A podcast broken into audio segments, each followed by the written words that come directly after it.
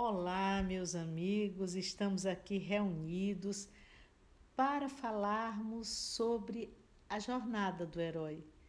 Esse herói que sou eu, que é você, que somos nós e que estamos aqui nessa caminhada juntos. E a gente começa né, a falar sobre a nossa vida, a vida comum que se repete, que nada acontece de novo, uma mesmice, um tédio e há uma necessidade de aventura. Talvez seja por isso que as novelas, os filmes de ação fazem tanto sucesso.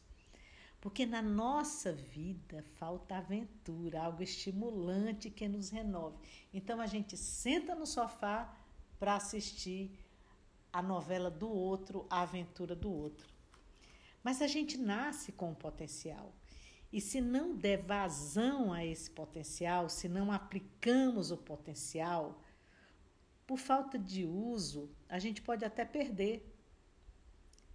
Então, começa a crescer dentro de nós uma insatisfação, porque a vida requer renovação, né?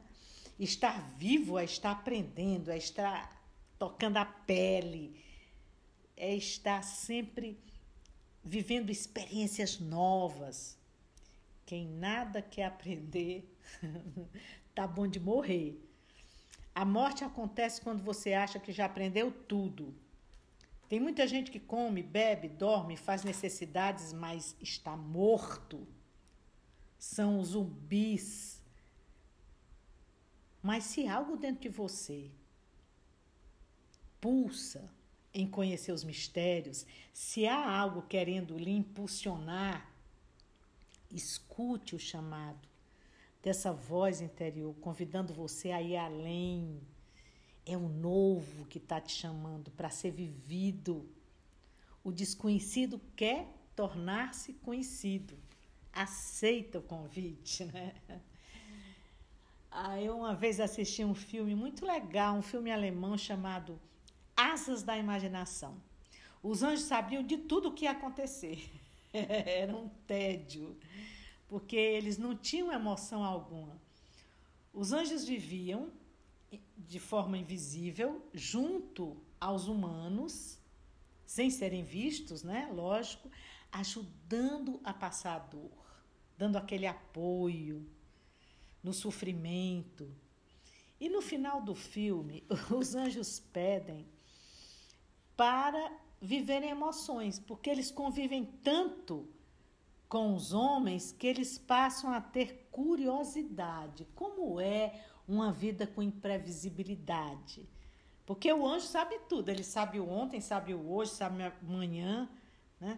Ele sabe o que vai acontecer nos próximos minutos, mas ele quer sentir como é que, que é viver ao sabor da surpresa.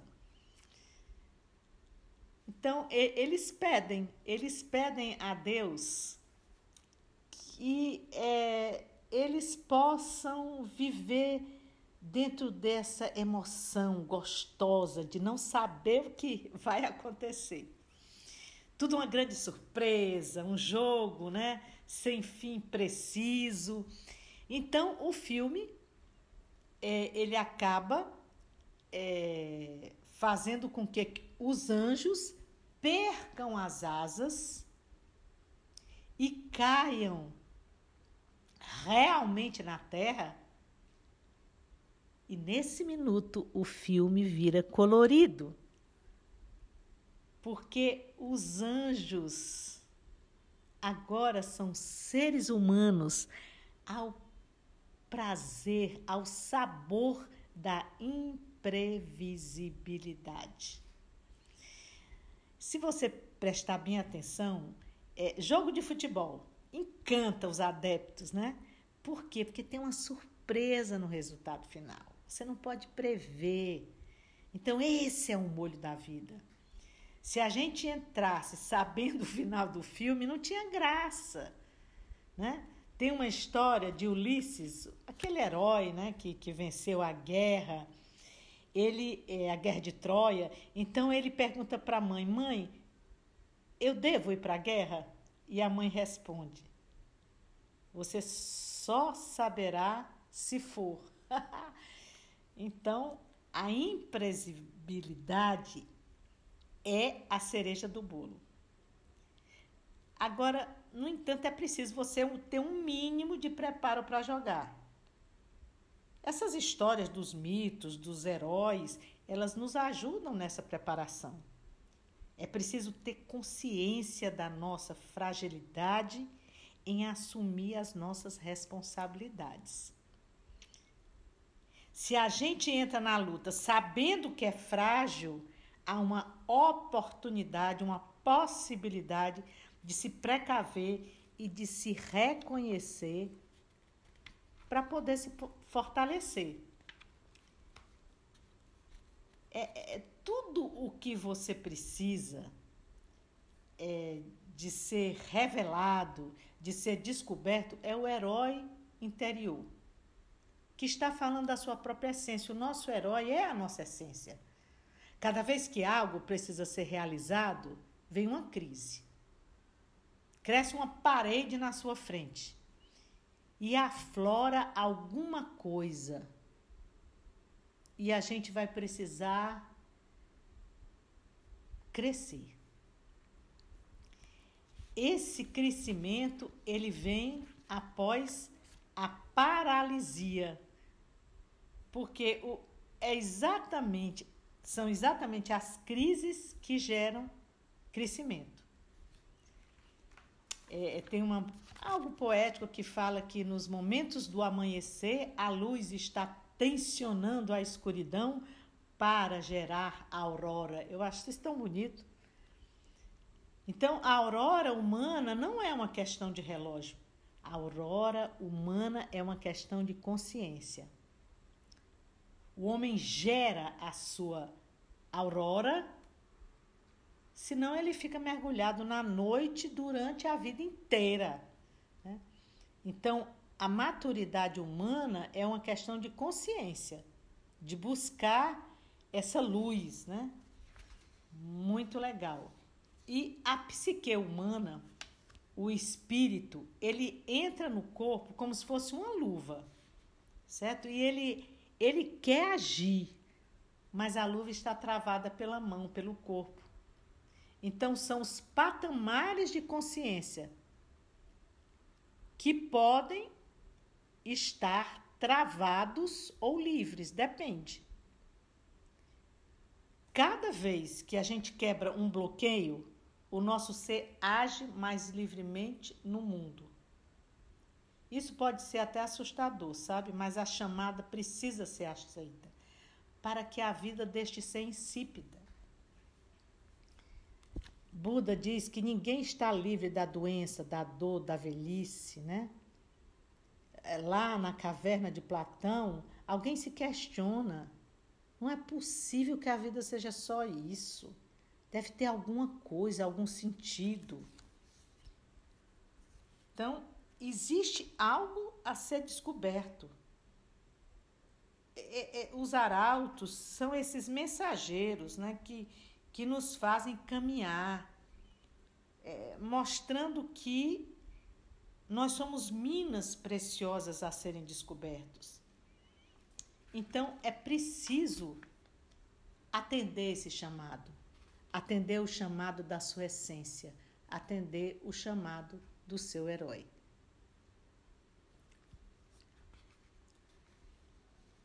E esse chamado é um chamado para o crescimento.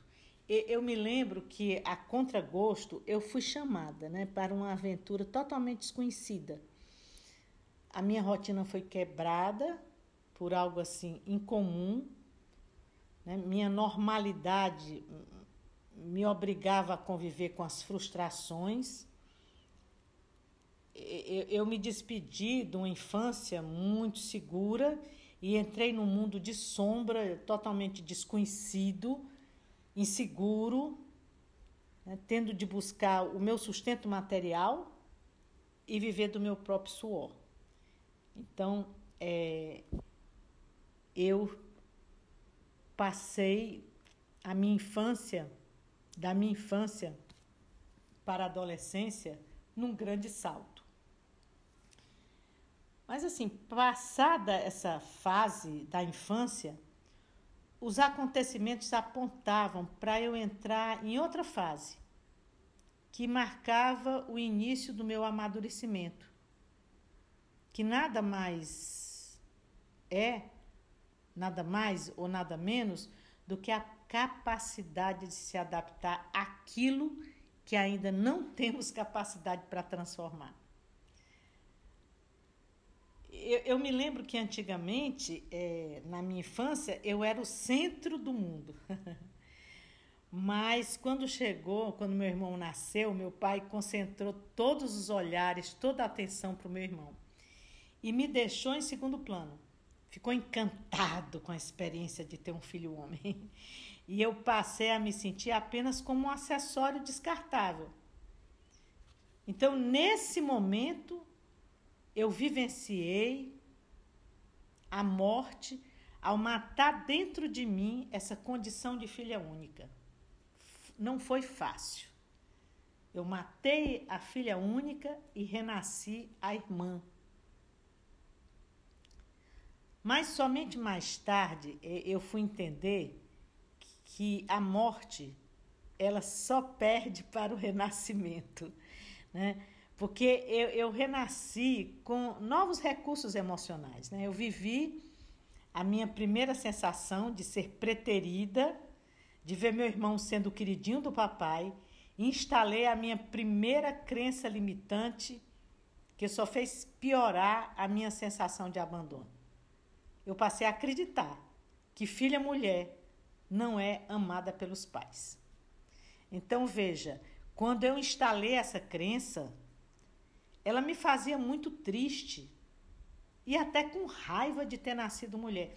Eu rejeitei a boneca e mesmo quando eu me tornei mãe mais tarde, eu valorizei mais os filhos homens do que as filhas mulheres. Porque eu carreguei essa tristeza de ser mulher, era como se fosse uma condição inferior. E por muitos anos, até os 40 anos de idade, eu desprezei a condição feminina. Na época, para aliviar essa carência de afeto, né, como uma forma de, de compensação psicológica, eu recorri ao mundo dos livros. Eu, eu lia demais, eu aprendi a estudar, eu criei amor pelo conhecimento. E isso amenizou muito as minhas carências afetivas, porque eu me distraía conhecendo coisas novas nos livros. Um tempo depois, né, quando eu fiz 40 anos, eu aprendi com a programação neurolinguística uma técnica de desconstrução de crenças limitantes. E a partir dessa dinâmica, eu comecei a entender a beleza e a delicadeza desse feminino dentro de mim. Eu reaprendi a ser mulher. Aquela mulher como força aglutinadora de amor, de união. Então, é, foi uma coisa muito bonita. Mas quantos anos eu sofri com a crença limitante? Então, somente depois dos 40 anos que eu, que eu refiz a minha história de vida, aceitando a minha parte feminina. Não mais como uma fraqueza, mas como um símbolo de delicadeza e de fortaleza. Eu reeditei a fita, eu reconstruí na minha memória as cenas em que eu me imaginava estar sendo rejeitada pelo meu pai. E aceitei então é, aquela, aquela força que me fazia renascer das cinzas, tipo um, um pássaro mesmo, a fênix, né? E quando meus pais resolveram se separar, dar fim àquele juramento unidos para sempre, reacendeu em mim um sentimento enorme de insegurança, desconforto, de instabilidade emocional, uma verdadeira demolição. Era, era uma hora de enfrentar o, dragão chamado apego. Eu tinha um, um apego ao meu conforto, ao meu quarto, aos meus aquecedores, porque morava em São Paulo, numa cidade fria. Eu tinha bons agasalhos, eu tinha uma geladeira com comida e eu tinha uma enciclopédia Barça. Além de bons colégios. E de repente eu perdi tudo isso. A realidade era o frio das ruas, a dor do estômago vazio, eu perdi a casa com tudo que havia dentro, deixei minha bicicleta. Por uns dias morei ao relento e tudo ficou para trás. Mas eu me lembrava do que tinha perdido e quanto mais eu me lembrava das perdas, mais aumentava a minha dor. Anos depois, quando eu entrei na PNL, eu aprendi a amenizar a dor e o sofrimento, utilizando uma técnica muito legal de dissociação do problema e associação à solução. E essa técnica consistia em quê? Em formar uma imagem mental de tudo que eu precisava me desapegar mas de forma dissociada, ou seja, como se como se é, fosse uma cena que tivesse acontecendo no palco de um teatro e eu sentada na plateia na condição de espectadora. Quando eu crio essa cena mental dissociada, né, eu me vendo lá na plateia, é, a emoção desagradável diminui. Interessante. Se eu estou dentro de mim mesma, a emoção aumenta. Mas se eu crio uma cena onde eu estou afastada de mim e me vejo de longe, a emoção desagradável é melhor. Então eu passei é, a aprender em momentos difíceis me dissociar. Por exemplo, eu estava fazendo um exame que eu entrava numa máquina um barulho, e eu precisava ficar ali durante 15 minutos parada, né? e a máquina fazendo todo um mapeamento do meu organismo, para que eu pudesse tolerar aqueles 15 minutos, eu precisei dissociar, sair dali e me vi do lado de fora, dentro da máquina, como se eu estivesse assistindo o meu filme. E foi super legal porque aquela angústia, aquele pavor diminuiu. Então, ao, quando você cria na sua mente é uma situação desagradável de forma dissociada, essa sensação de desagrado ela se torna menor. Então, é bem interessante esse, esse recurso mental. Eu consegui suavizar a dor, de deixar tudo para trás. A única coisa que eu trouxe comigo, arrastando assim pelo chão, envolvido num lençol grosso, né, numa espécie de uma coxa, amarrada no cinto, foi a minha coleção de livros da Barça, uma enciclopédia na época muito Hoje em dia é, só existe em sebo, né? mas eu encontrei forças para levar esses, esses livros é, fazendo uma técnica da associação. Eu, eu olhava para os livros e me associava ao prazer de aumentar o meu conhecimento. Então, quando eu, eu, eu via o livro aberto na minha frente, ouvindo o que eu estava lendo, eu com o prazer de assimilar o conhecimento, eu senti uma satisfação enorme em aprender. Eu me associei isso, eu estava dentro de mim mesma aprendendo. Então eu passei a ter força para carregar aqueles, aqueles livros, porque eu estava associado ao prazer e me dissociava do peso do papel, né, que era grande por sinal. Então eu saltei da infância para a fase adulta sem passar pela adolescência. Quando eu fiz o curso de PNL, eu descobri também que eu usei empiricamente outra técnica mental chamada ponte para o futuro. Eu me associava às cenas que eu imaginava no futuro como eu gostaria de estar após conseguir o objetivo de recuperar um lugar para morar. Eu queria recuperar um colégio, livros para estudar.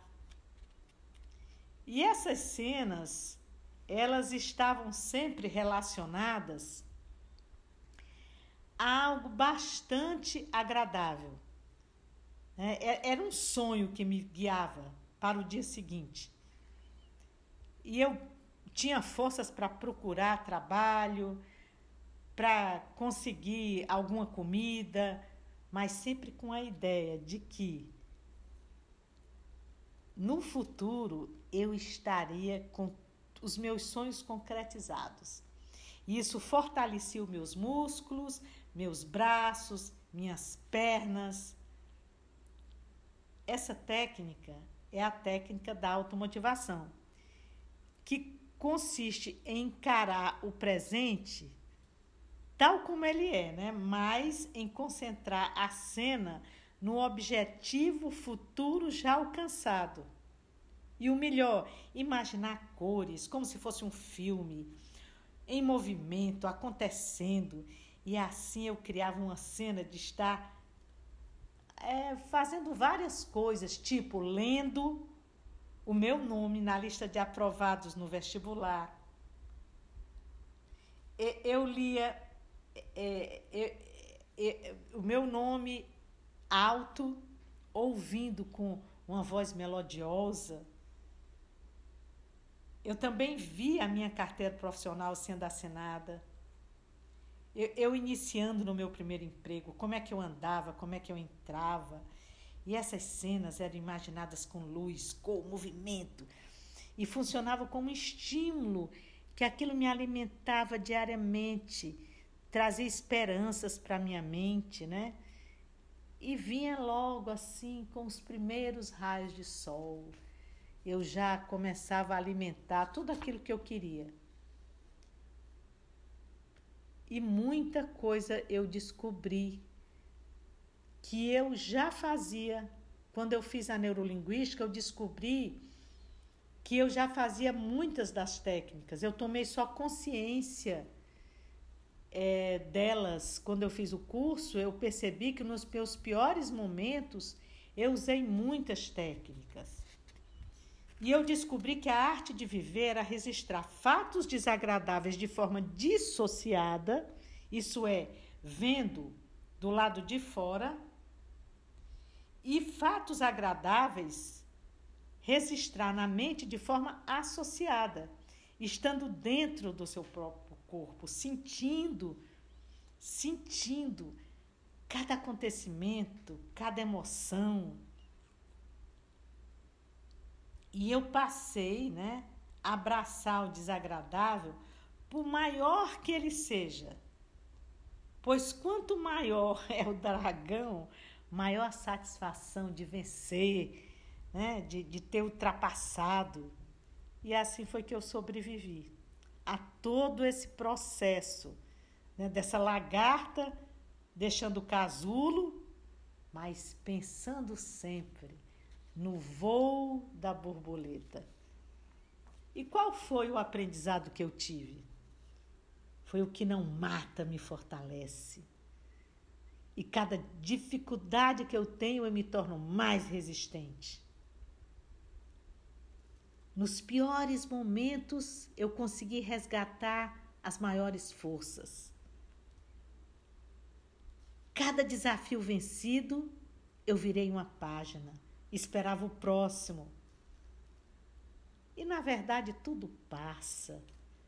Então, ao invés de reclamar da vida, que a vida estava me dando pouco, eu aumentava a minha capacidade de receber com gratidão o ar que eu respirava, né? Me mantinha viva.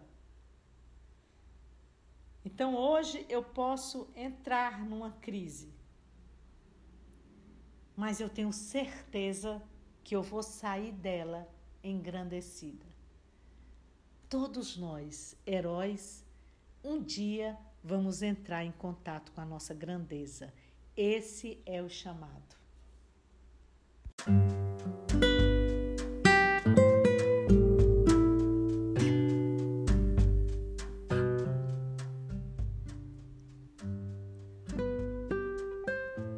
Olá, meus amigos, estamos aqui reunidos para falarmos sobre a jornada do herói. Esse herói que sou eu, que é você, que somos nós e que estamos aqui nessa caminhada juntos. E a gente começa né, a falar sobre a nossa vida, a vida comum que se repete, que nada acontece de novo, uma mesmice, um tédio e há uma necessidade de aventura Talvez seja por isso que as novelas, os filmes de ação fazem tanto sucesso. Porque na nossa vida falta aventura, algo estimulante que nos renove. Então a gente senta no sofá para assistir a novela do outro, a aventura do outro. Mas a gente nasce com um potencial. E se não der vazão a esse potencial, se não aplicamos o potencial, por falta de uso, a gente pode até perder. Então, começa a crescer dentro de nós uma insatisfação, porque a vida requer renovação. Né? Estar vivo é estar aprendendo, é estar tocando a pele, é estar sempre vivendo experiências novas. Quem nada quer aprender, tá bom de morrer. A morte acontece quando você acha que já aprendeu tudo. Tem muita gente que come, bebe, dorme, faz necessidades, mas está morto. São zumbis. Mas se algo dentro de você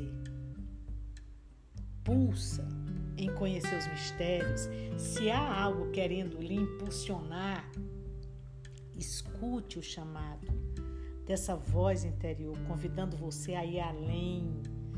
É o novo que está te chamando para ser vivido. O desconhecido quer tornar-se conhecido. Aceita o convite, né?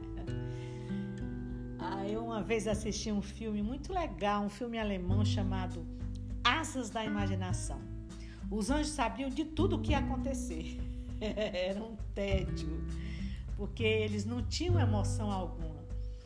Os anjos viviam de forma invisível junto aos humanos, sem serem vistos, né? Lógico, ajudando a passar a dor, dando aquele apoio no sofrimento.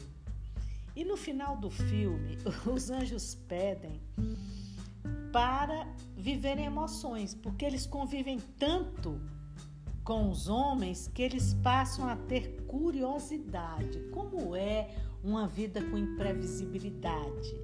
Porque o anjo sabe tudo, ele sabe o ontem, sabe o hoje, sabe amanhã, né? Ele sabe o que vai acontecer nos próximos minutos, mas ele quer sentir como é que, que é viver ao sabor da surpresa. Então, eles pedem, eles pedem a Deus e é, eles possam viver dentro dessa emoção gostosa de não saber o que vai acontecer. Tudo uma grande surpresa, um jogo, né? Sem fim preciso. Então o filme é, ele acaba é, fazendo com que os anjos percam as asas e caiam realmente na Terra. E nesse minuto o filme vira colorido. Porque os anjos agora são seres humanos ao prazer, ao sabor da imprevisibilidade. Se você prestar bem atenção, é, jogo de futebol encanta os adeptos, né? Quê? Porque tem uma surpresa no resultado final. Você não pode prever. Então, esse é o molho da vida. Se a gente entrasse sabendo o final do filme, não tinha graça. Né? Tem uma história de Ulisses, aquele herói né, que, que venceu a guerra, ele é a guerra de Troia. Então ele pergunta para a mãe: Mãe, eu devo ir para a guerra? E a mãe responde: Você só saberá se for. então, a imprevisibilidade é a cereja do bolo. Agora, no entanto, é preciso você ter um mínimo de preparo para jogar. Essas histórias dos mitos, dos heróis, elas nos ajudam nessa preparação. É preciso ter consciência da nossa fragilidade em assumir as nossas responsabilidades. Se a gente entra na luta sabendo que é frágil, há uma oportunidade, uma possibilidade de se precaver e de se reconhecer para poder se fortalecer. É, é, tudo o que você precisa é, de ser revelado, de ser descoberto, é o herói interior, que está falando da sua própria essência. O nosso herói é a nossa essência. Cada vez que algo precisa ser realizado, vem uma crise. Cresce uma parede na sua frente e aflora alguma coisa. E a gente vai precisar crescer. Esse crescimento ele vem após a paralisia, porque o, é exatamente são exatamente as crises que geram crescimento. É, tem uma, algo poético que fala que nos momentos do amanhecer a luz está tensionando a escuridão para gerar a aurora. Eu acho isso tão bonito. Então, a aurora humana não é uma questão de relógio. A aurora humana é uma questão de consciência. O homem gera a sua aurora, senão ele fica mergulhado na noite durante a vida inteira. Então, a maturidade humana é uma questão de consciência, de buscar essa luz, né? Muito legal. E a psique humana, o espírito, ele entra no corpo como se fosse uma luva certo? E ele, ele quer agir, mas a luva está travada pela mão, pelo corpo. Então são os patamares de consciência que podem estar travados ou livres, depende. Cada vez que a gente quebra um bloqueio, o nosso ser age mais livremente no mundo. Isso pode ser até assustador, sabe? Mas a chamada precisa ser aceita para que a vida deixe de ser insípida. Buda diz que ninguém está livre da doença, da dor, da velhice, né? É, lá na caverna de Platão, alguém se questiona: não é possível que a vida seja só isso. Deve ter alguma coisa, algum sentido. Então, existe algo a ser descoberto. É, é, os arautos são esses mensageiros né, que, que nos fazem caminhar, é, mostrando que nós somos minas preciosas a serem descobertos. Então é preciso atender esse chamado, atender o chamado da sua essência atender o chamado do seu herói.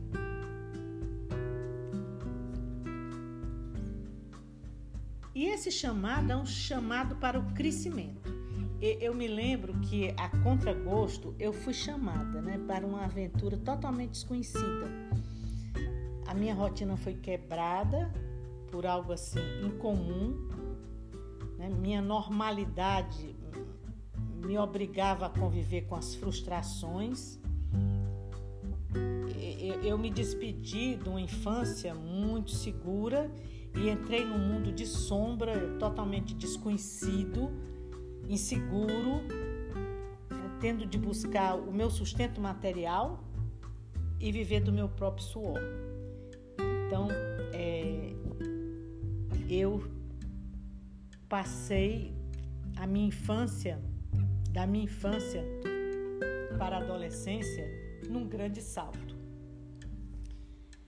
Mas assim, passada essa fase da infância, os acontecimentos apontavam para eu entrar em outra fase, que marcava o início do meu amadurecimento, que nada mais é, nada mais ou nada menos do que a capacidade de se adaptar àquilo que ainda não temos capacidade para transformar.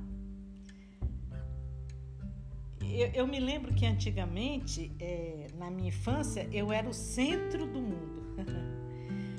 Mas quando chegou, quando meu irmão nasceu, meu pai concentrou todos os olhares, toda a atenção para o meu irmão e me deixou em segundo plano. Ficou encantado com a experiência de ter um filho homem. E eu passei a me sentir apenas como um acessório descartável. Então, nesse momento, eu vivenciei a morte ao matar dentro de mim essa condição de filha única. Não foi fácil. Eu matei a filha única e renasci a irmã. Mas somente mais tarde eu fui entender que a morte ela só perde para o renascimento, né?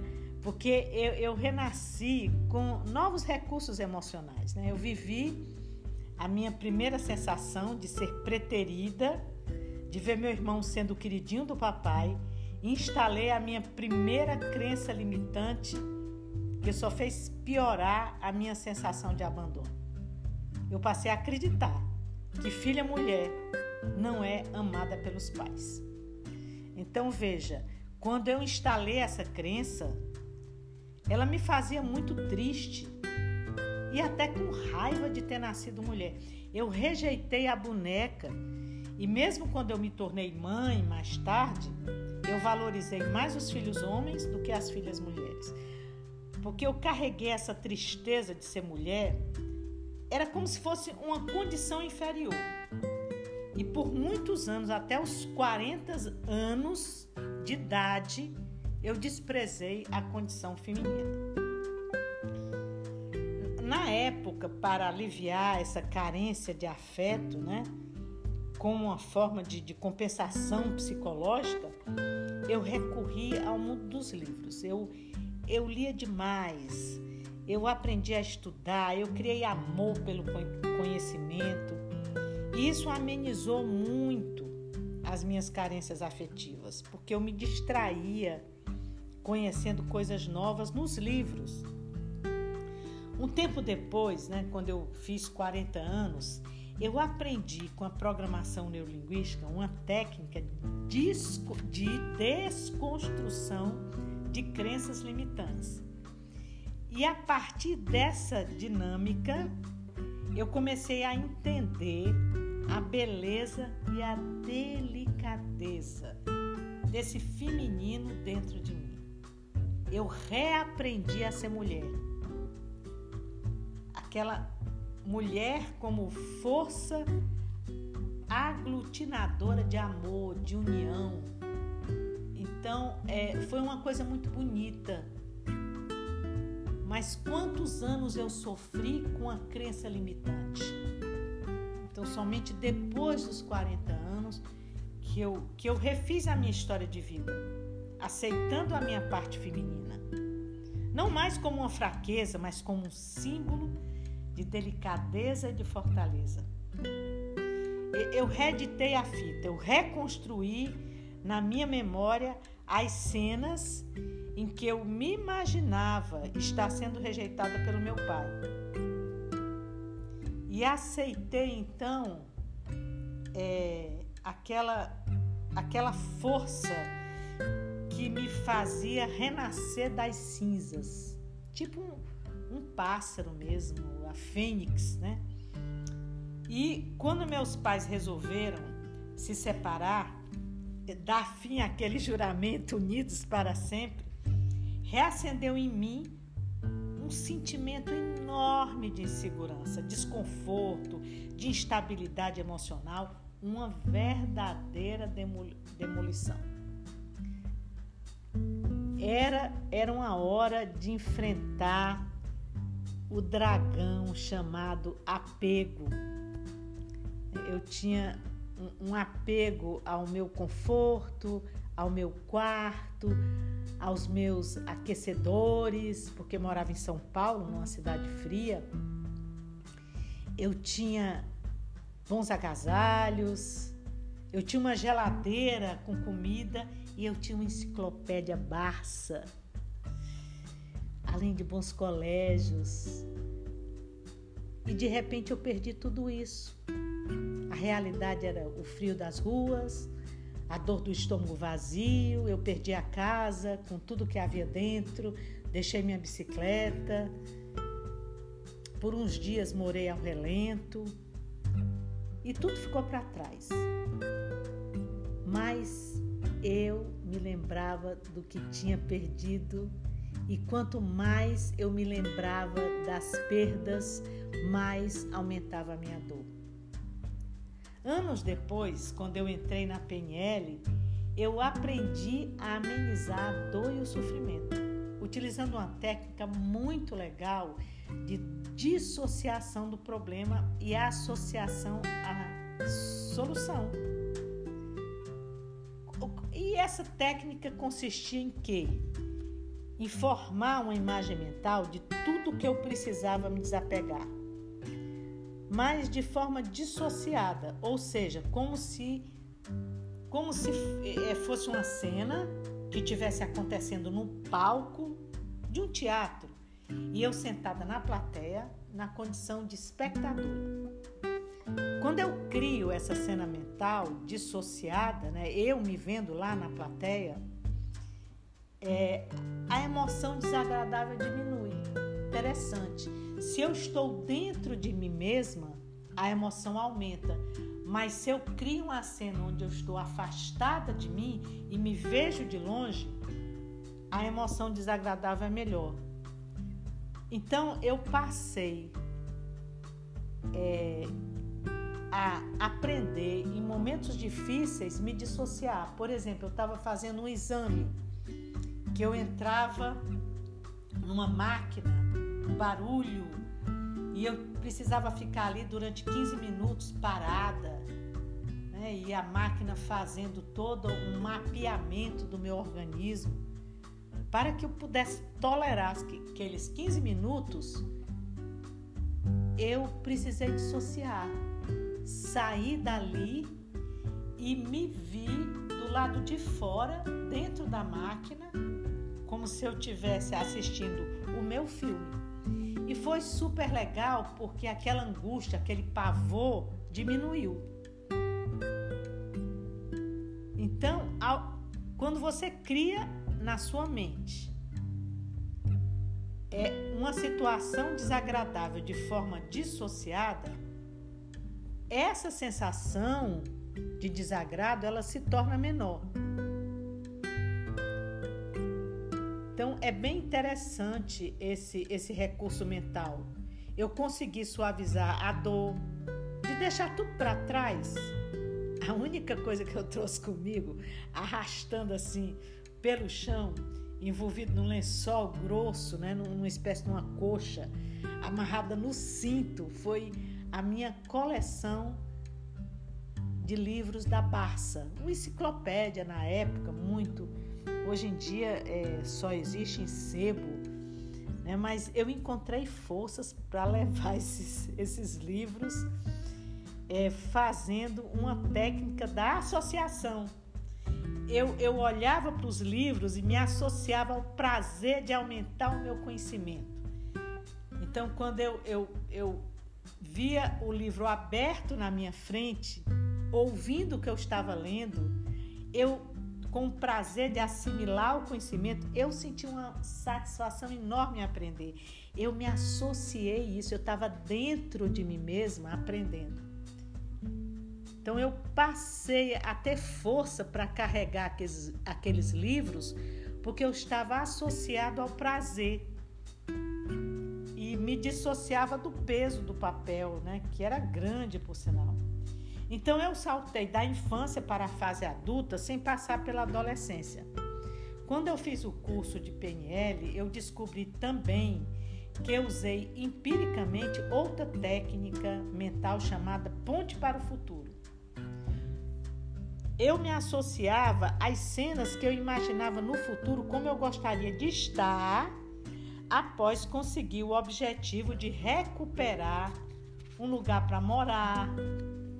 Eu queria recuperar um colégio, livros para estudar. E essas cenas, elas estavam sempre relacionadas a algo bastante agradável.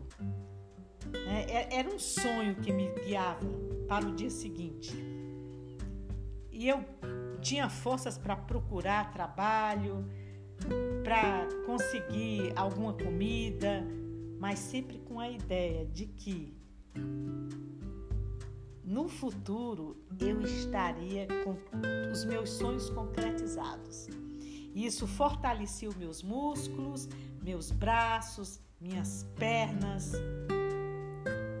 Essa técnica é a técnica da automotivação, que consiste em encarar o presente tal como ele é, né? mas em concentrar a cena no objetivo futuro já alcançado. E o melhor, imaginar cores como se fosse um filme, em movimento, acontecendo. E assim eu criava uma cena de estar é, fazendo várias coisas, tipo lendo o meu nome na lista de aprovados no vestibular. Eu lia é, é, o meu nome alto, ouvindo com uma voz melodiosa. Eu também vi a minha carteira profissional sendo assinada. Eu, eu, iniciando no meu primeiro emprego, como é que eu andava, como é que eu entrava. E essas cenas eram imaginadas com luz, com movimento. E funcionava como estímulo, que aquilo me alimentava diariamente, trazia esperanças para minha mente, né? e vinha logo assim com os primeiros raios de sol. Eu já começava a alimentar tudo aquilo que eu queria. E muita coisa eu descobri que eu já fazia. Quando eu fiz a neurolinguística, eu descobri que eu já fazia muitas das técnicas. Eu tomei só consciência é, delas, quando eu fiz o curso, eu percebi que nos meus piores momentos eu usei muitas técnicas. E eu descobri que a arte de viver era registrar fatos desagradáveis de forma dissociada, isso é, vendo do lado de fora, e fatos agradáveis registrar na mente de forma associada estando dentro do seu próprio corpo, sentindo, sentindo cada acontecimento, cada emoção. E eu passei, né, a abraçar o desagradável, por maior que ele seja. Pois quanto maior é o dragão, maior satisfação de vencer, né, de, de ter ultrapassado e assim foi que eu sobrevivi a todo esse processo né, dessa lagarta deixando o casulo, mas pensando sempre no voo da borboleta. E qual foi o aprendizado que eu tive? Foi o que não mata me fortalece. E cada dificuldade que eu tenho eu me torno mais resistente. Nos piores momentos, eu consegui resgatar as maiores forças. Cada desafio vencido, eu virei uma página, esperava o próximo. E na verdade, tudo passa. Então, ao invés de reclamar da vida, que a vida estava me dando pouco, eu aumentava minha capacidade de receber com gratidão o ar que eu respirava, né? Me mantinha viva. Então hoje eu posso entrar numa crise, mas eu tenho certeza que eu vou sair dela engrandecido. Todos nós, heróis, um dia vamos entrar em contato com a nossa grandeza. Esse é o chamado.